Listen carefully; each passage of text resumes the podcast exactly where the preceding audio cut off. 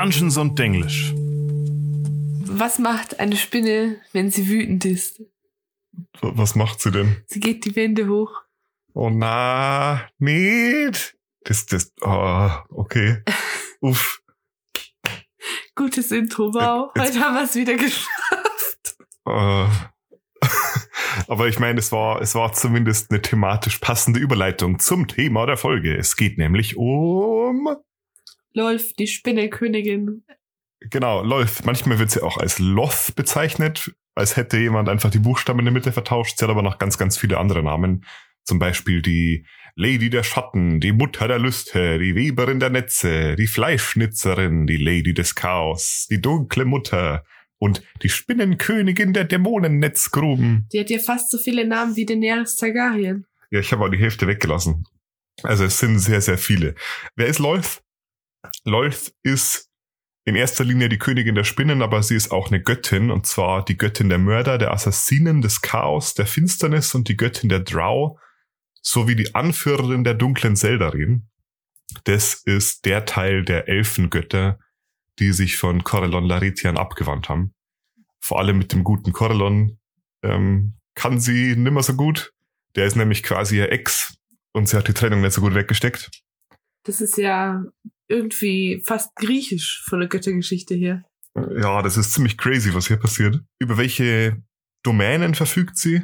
Über War und Trickery. Sie selber ist von der Gesinnung chaotisch böse und inzwischen zählt sie zu den niederen Gottheiten. Sie war aber auch mal eine Zeit lang eine höhere Gottheit. Sie hat sogar ein eigenes Land, über das sie herrscht, wenn man so will. Nämlich die 66. Ebene des Abyss, die Dämonennetzgruben. Zwischenzeitlich hat sie Mhm. diese Lande auch aus dem Abyss in ihre eigene planare Sphäre gehoben und so. Die Geschichtsschreibung ist an dieser Stelle nicht so ganz klar, aber der Konsens scheint wohl zu sein, dass das hauptsächlich während der Zeit war, als sie zu einer höheren Gottheit wurde. Und seit sie wieder einen beträchtlichen Teil ihrer Macht verloren hat, sind die Dämonennetzgruben wieder Teil des Abyss geworden. Das heißt, Lolf ist eine Dämonenfürstin. Ja, auch.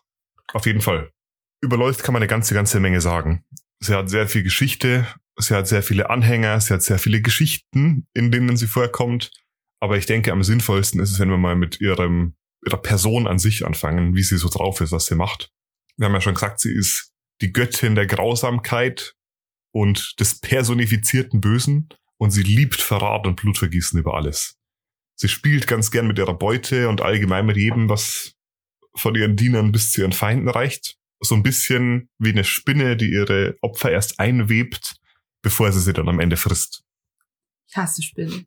Ich habe jetzt die ganze Zeit Kopfkino, die Folge, ich weiß es jetzt schon. Super, oder? Ja, mega. Sie lebt für Folter, Zerstörung und Tod. Und diese Missetaten, die führt sie nicht nur selber aus, sondern sie stachelt auch stets ihre Diener und Untergebenen dazu an.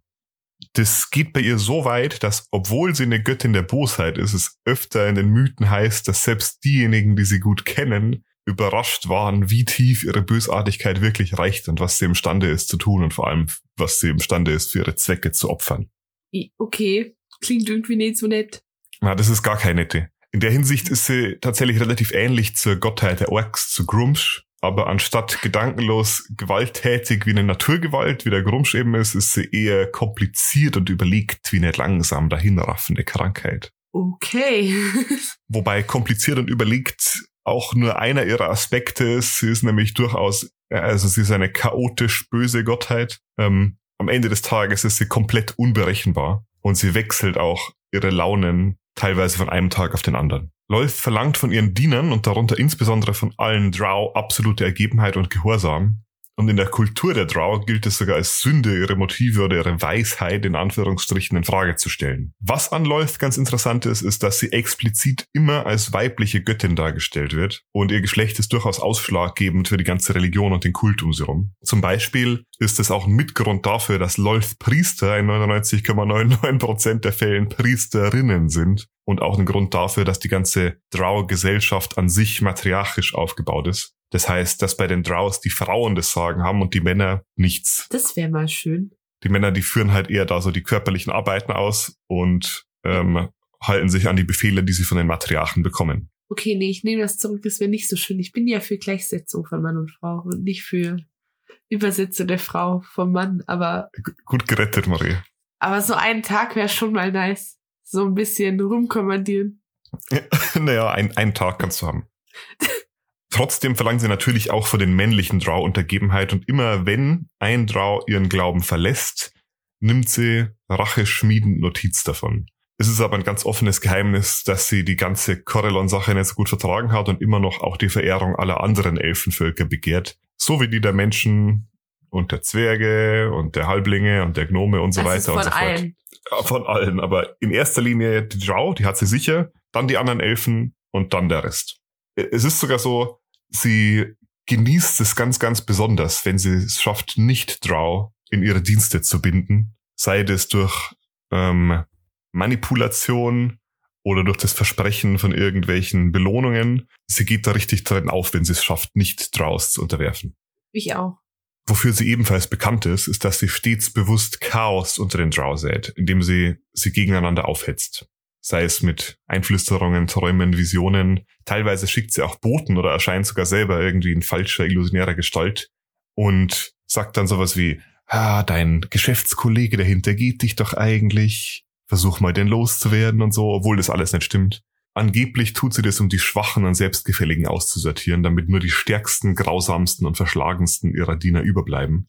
Aber ganz offensichtlich spielt da auch einfach der Fakt mit, dass das ihrem eigenen Vergnügen dient, das zu tun. Also sind die Drow in dem Sinne eigentlich nur ihre Lemminge und sie erheitert sich daran, die gegeneinander auszuspielen. Im Endeffekt ja. Also sie nutzt sie natürlich schon, um ihre Zwecke umzusetzen. Sie hat auch einige Spezialeinsatztruppen. Es gibt da zum Beispiel so eine Drow-Kreuzrittergesellschaft, da sind dann nur männliche Drow drin. Die schickt sie dann immer los, um, um Leute zu verprügeln und zu töten. Aber sie hat auch einen Elitetrupp von Priesterinnen. Das ist dann die DKRG, die Drow Kreuzritter Gesellschaft. Auf Englisch heißen sie die Handmaidens of Lolth, glaube ich, oder so. Auf Deutsch ist es eh- wirklich eher so die, die Diener der Spinnenkönigin.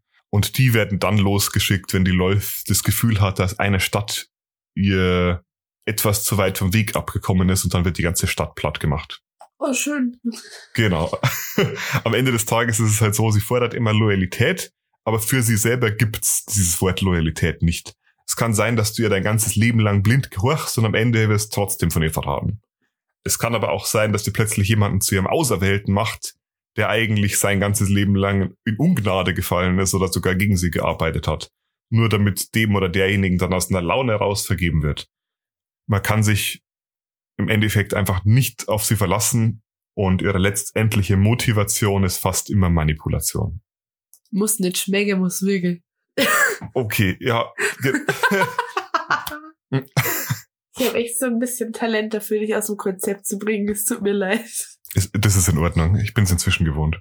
Lolths Fördern und unterschwelliges Fordern von Machtkämpfen unter ihren Anhängern führt dazu, dass so manche Leute glauben, dass sie komplett wahnsinnig ist. Und diese Einschätzung ist nicht so ganz unbegründet. Tatsächlich ist ihr Verstand nämlich seit ihrem Sturz ausgefranst. Also seit sie wirklich diesen höheren Gottheitsstatus verloren hat, ist sie noch mal verrückter geworden. Aber insbesondere seit dem Sturz aus den Zelda-Reden hat ihr Verstand gelitten und ist zerbrochen. Und erst das hat sie zu dem Monster gemacht, das sie jetzt darstellt. Sie war nicht immer so, zumindest nicht so ganz. Ich habe diese Parallele schon mal gezogen.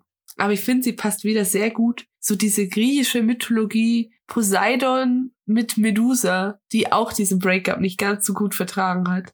Weil der hatte ja irgendwie so ein Ding mit ihr und Athene hat sie dann in ein Monster verwandelt und dann hatte er kein Interesse mehr an ihr. Die Parallele ist ziemlich direkt. Also ich werde später auch die Geschichte noch so ein bisschen nacherzählen, abgekürzt, weil es gibt hier Bücher darüber im Endeffekt. Aber im Endeffekt lief es genauso. Eine Sache gibt's, die bewundert Lolth am allermeisten, und zwar Verrat. Sie bewundert Verrat. Ich dachte, sie ist diejenige, die nicht verraten werden will. Ja, also es geht natürlich in erster Linie darum, dass sie andere Leute dazu bringt, andere Leute zu verraten. Ah, Aber du hast schon angeschnitten, sie weiß sogar Verrat an sich selbst zu schätzen. Ob sie den dann ungesühnt lässt, ist eine andere Frage, aber jo, damit kriegst du definitiv ihre Aufmerksamkeit. Sie hat viele, viele Untergebene und wir haben jetzt schon mehrfach gesagt, die größte Gruppe ihrer Untergebenen ist ihr Volk, sind die Dunkelelfen, die Drow, aber natürlich sind nicht nur die Drow ihre Untergebenen. Ganz besonders erwähnenswert sind die chromatischen Drachen, die ihr da dienen. Also viele der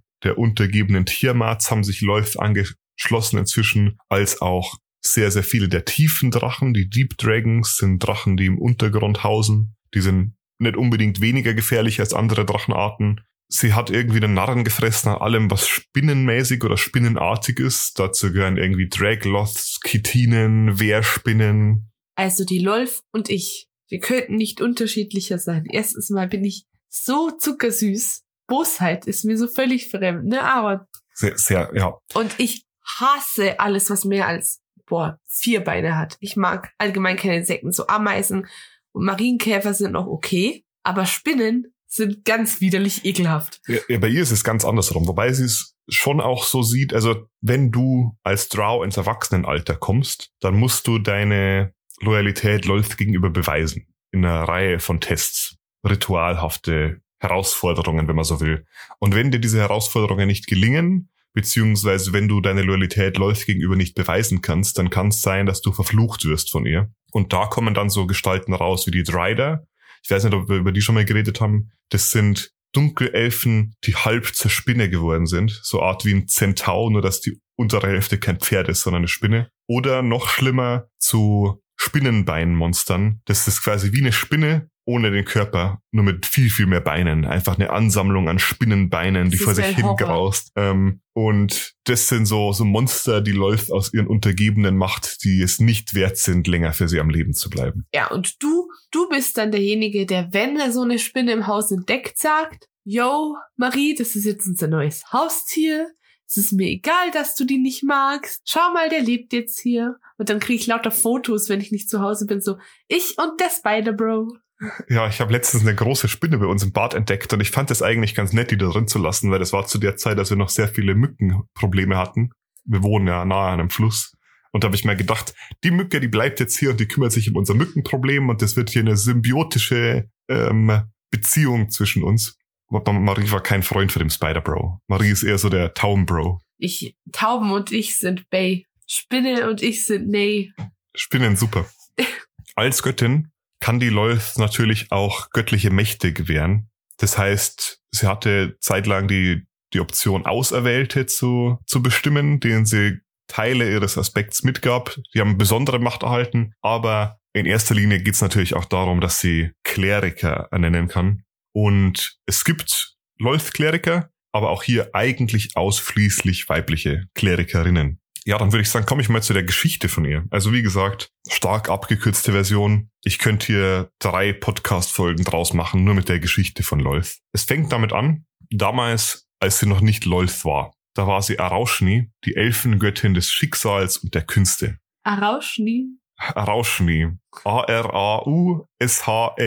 -E. Wie hättest du das ausgesprochen? Nee, ich finde Arauschni super. Furchtbarer Name. Hallo, das ist super witzig. Jedenfalls hatte sie damals eine Beziehung mit Corellon Laretian, dem König des, des Elfenpantheons, dem obersten Elfengott. Und sie waren glücklich miteinander und sie hatten sogar Kinder. In erster Linie die Zwillinge Veraun, den Gott der Diebe, der Schattenmagie und der männlichen Drau. Und Eilistrei, Göttin des Schwertkampfs, der Schönheit des Gesangs oder Tänze des Mondlichts. Äh, wenn man sich das jetzt so durchliest, wofür die stehen, also Schwertkampf, Schattenmagie, ist es, äh, es ist quasi so, die haben sich später während des Konflikts eher auf die Seite ihrer Mutter geschlagen und sind beide zu Mitgliedern des der dunklen Seldarin geworden, also des, des Teils des Elfenpantheons, die sich losgesagt haben. Irgendwann war es dann so, die Arauschni war nicht mehr zufrieden mit ihrem, mit ihrer Beziehung. Woran genau das lag, kann man nicht ganz festmachen, da haben viele Punkte mitgespielt, aber sie hat irgendwann angefangen, irgendwie Ränke, Schmiederei zu betreiben und hat sich mit anderen Gottheiten verbündet, die was gegen Korreln hatten. In erster Linie waren das Grumsch, der Orkgott, und Mala, der Herr der Bieste. Ich höre viel zu oft von diesem Grumsch. Ich sag's dir und ich finde den Namen so hilarious. Der Grumsch ist ein guter. Der Grumsch ist ein sehr, sehr guter. Grumsch ist halt so perfekter Name. Äh, jedenfalls Grumsch und Mala, die haben beide ihre eigenen Mordversuche gegen Corellon gestartet und in beiden hat die Arauschni sie unterstützt, hat irgendwie Corellons Schwert manipuliert, dass das fehlgeschlagen hätte. Sie, es wurde aber entdeckt. Sie hat ihm das Schwert dann noch mehr gegeben und hat es zu einem Pfeilmagneten gemacht, damit die Tochter ihn aus Versehen erschießen sollte. Das hat auch nicht funktioniert. Als das alles nicht funktioniert hat, ist hergegangen und hat versucht, ihn zu vergiften. Hat natürlich auch nicht geklappt. Und irgendwann wurde sie dann von den Seldarin vor Gericht gestellt. Die haben sie als Strafe zu einem Tanari erklärt, zu einem Dämon. Und das hat sie äußerlich und innerlich verzehrt. Bevor sie sich dann in den Abyss begeben hat, um die 66. Ebene zu erobern, hat sie sich aber erst noch in ein riesiges Spinnenmonster verwandelt und hat versucht, Corellon so zu töten. Und Corellon denkt sich so, bruh, die hab ich gedatet. Ja, genau. Was ist mit mir los? Bruder, das ist eine Red Flag. Bin ich jetzt ein Furry, weil ich mit Spinnen schlafe? Stell dir vor, du gehst auf ein Date und deine, dein Date verwandelt sich in ein riesiges Spinnenmonster. Das war doch bei unserem ersten Date nicht anders. Ja, sofort Red, Red Flag. ähm, es war aber so, Corellon ist ja ein so guter Mann. Er hat sie immer noch geliebt und hat es nicht über sich gebracht, sie zu töten, sondern hat sie nur verstoßen. Er hätte die Möglichkeit gehabt, Läuft an der Stelle aus dem Leben zu schnitzen. Findest du, das ist ein guter Mann? Ganz ehrlich. Sie ist ein Spinnenmonster. Sie ist das personifizierte Böse. Der ihr Leben wird nur ätzend sein von dem Zeitpunkt an. Glaubst du nicht, dass es jetzt dann eher lange vor sich hinsiedende Qual ist, als dass es halt einfach beendet hätte? Ich finde, das ist ganz schön grausam vom Corellon. Naja, vielleicht er wollte halt eine zweite Chance geben. Ich bin mir sicher, wenn die Lois das wirklich in ihrem Herzen gefühlt hätte, dass sie dann geschafft hätte, sich selbst wieder aus diesem Loch herauszuheben und um Vergebung zu bitten, aber das ist natürlich alles nicht passiert. ähm, ja, wie gesagt, sie ist dann in den Abyss gegangen, hat da eine leere Ebene sich ausgesucht, beziehungsweise so leer war sie gar nicht. Sie hat da mit ganz, ganz vielen verschiedenen Monstern und Dämonen gekämpft. Sie hat die 66. Abyss-Ebene sich zu eigen gemacht. Sie hat sie sich einverleibt. Auch. Und da wurden dann die Dämonen Netzgruben draus. Und sobald sie das geschafft hat, hat sie angefangen, Pläne zu schmieden, wie sie sich rächen kann, wie sie den Corellon stürzen kann, wie sie sich an den anderen Elfengöttern rächen kann, bla bla bla. Eines Tages kam eine junge Elfin in den Abyss auf der Suche nach ihrem verschollenen Geliebten. Und die Story an sich ist nicht so wichtig, aber was wichtig ist, ist, dass Lolth diese Elfin verfolgt hat, zurück an den Ort, von dem sie ursprünglich kam. Und der Ort war Toril. Genauer Ferun. Der, die vergessenen Reiche, wo wir uns heute befinden. Da hat Lolth sich eingenistet in Dunkelelfenkönigreich namens Illitir, das sie dann nach und nach unterwandert hat und in den Krieg gegen andere Elfen geführt. Und diese Kriege waren bekannt als die Kronenkriege. Könnte man fast ein bisschen verwechseln mit den Klonkriegen. Die, die Kronenkriege mit den Klonkriegen, genau. Der Unterschied ist, es gab hier keine Klone oder zumindest nicht ganz so viele. Das hat dazu geführt, dass die anderen Elfen irgendwann ihre Ruhe haben wollten und vor allem ein Reich, das sicher war vor der ewigen Kriegstreiberei. Da kam es dann zum First Thundering, also das erste Zerbrechen. Ich glaube, das haben wir in unserer Corellon-Folge mal angeschnitten. Das ist aber auch eine ganz eigene Folge wert. Also die, die Kurzfassung ist, die Elfen haben versucht, ihren Himmel, ihr Paradies, wo die Elfengötter wohnen, auf die Erde herunter zu beschwören. Und es hat furchtbares Chaos hervorgerufen. Sie haben es tatsächlich geschafft, einen Teil aus dem Himmel zu reißen, aber es hat die Erde ins Ungleichgewicht geworfen und es ist super viel böses und schlechtes Zeug passiert. Und natürlich wurde ein Schuldiger gesucht. Und ein Schuldiger wurde gefunden, nämlich das Volk der Dunkelelfen. Die wurden daraufhin von den anderen Elfen verbannt und verflucht und dadurch auch endgültig in Lolths Arme getrieben. Bis dahin waren die Dunkelelfen nämlich gar nicht dunkel, sondern sie wurden erst durch die Wünsche der anderen Elfenvölker von den Seldarin verwandelt, verflucht und wurden auch dadurch erst in den Underdark vertrieben. Davor waren sie einfach ein Elfenvolk wie alle anderen, die an der Oberfläche gewohnt haben. Sind halt der Buhmann. Genau so ist es. Und obwohl erst danach jetzt ihr Aufstieg zur höheren Gottheit kommt und der Fall und so weiter, ist der wichtige Teil ihrer Geschichte hier eigentlich um viel mehr gibt's zu diesem Ereignis nämlich auch nicht zu sagen. Also sie hat irgendwann dann Beef gehabt mit den Seldarin und mit den dunklen Seldarin und da sind einige gestorben und dann ist sie zur höheren Gottheit geworden und hat ein paar andere Götter absorbiert, wurde dann gestürzt von Abenteurern und dann wurden Teile der anderen, der dunklen Seldarin wiederbelebt. Dann gab's da weniger Beef, die haben sich jetzt irgendwann ihr angeschlossen, unterworfen und im Endeffekt ist es da, wo wir heute stehen. Sie schmiedet immer noch Pläne, um wieder zu mehr Macht zu kommen, aber sobald du einmal gestürzt wurdest, sobald deine Pläne einmal zerschmettert wurden, ist es natürlich umso schwieriger, das ganze Vorhaben noch ein zweites Mal ins Rollen zu bringen. Hat halt nicht jeder diese Gargamel-Energy, dass man sich jedes Mal wieder aufrafft. Oder diese doofen, ach, du hast ja kein Phineas und Ferb geguckt. Die doofen Schmilzenergie, dass man es einfach immer und immer wieder versucht. So wie Team Rocket. Ja, das, das, das wäre die Altmänner-Antwort, genau.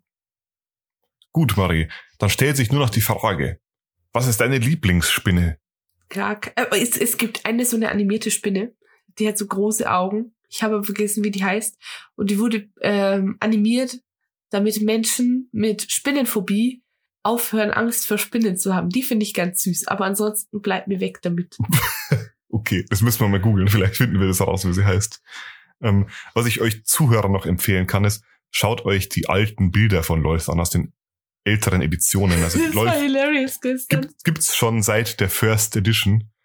Und da hatte sie diese typischen crazy First Edition Artworks, wo sie im Endeffekt einfach eine Spinne war mit im Gesicht. das war super, müsst ihr euch angucken. Das war, ja.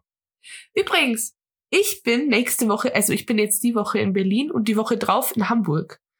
Wenn ihr ganz gute Vorschläge habt, wo man in Hamburg cooles Zeug kaufen kann, dann schreibt's mir das bitte. Atlantis Hamburg. Kenn ich nicht. Da war, da hatte ich vor einiger Zeit mal ein paar gute Freunde kennengelernt. Ja, auf jeden Fall. Ähm, ich bin nächstes Wochenende, also wenn die nächste Folge kommt, bin ich in Hamburg und wenn ihr das hier hört, komme ich gerade von Berlin heim. Ich bin jetzt nur am Jetsetten auch. Wow. Gestern war ich Halloween unterwegs, ich sah wild aus. Sie hat sich als Fiona von Shrek verkleidet mit samt grüner Anmalerei und so. Ich sah richtig gut aus, komm, das musst du schon zugeben. Naja, du warst halt grün. Ich sah aus wie Fiona. Ich war quasi eine Prinzessin. Ja, du hast es sehr gut gemacht. Für das nächste Halloween kaufe ich dir ein Spinnenkostüm. Das hat dann so Fake-Arme, die du dann bewegen kannst mit so okay, Holzstecken. Aber, okay. Ja, ähm, ich muss die noch bewerten. Ja, auf einer Skala von eins bis acht Spinnenbeinen. Was gibst du Lolth, der Göttin der Spinnen? Der Königin der Dämonennetzgruben. Das ist irgendwie, erstens mal finde ich sie nicht so cool. Wie bitte? Zweitens finde ich sie eklig. Was? Aber weil sie eine Gottheit ist, braucht sie mindestens zwei Punkte. Drum kriegt sie 3,5 von mir, weil sie, glaube ich, noch ganz gut böse ist. der, der Spinnen-Hate kommt wieder raus. Ich sag dir was, sorry. Du bist gecancelt, weil du keine Spinnen magst. Ich glaube nicht.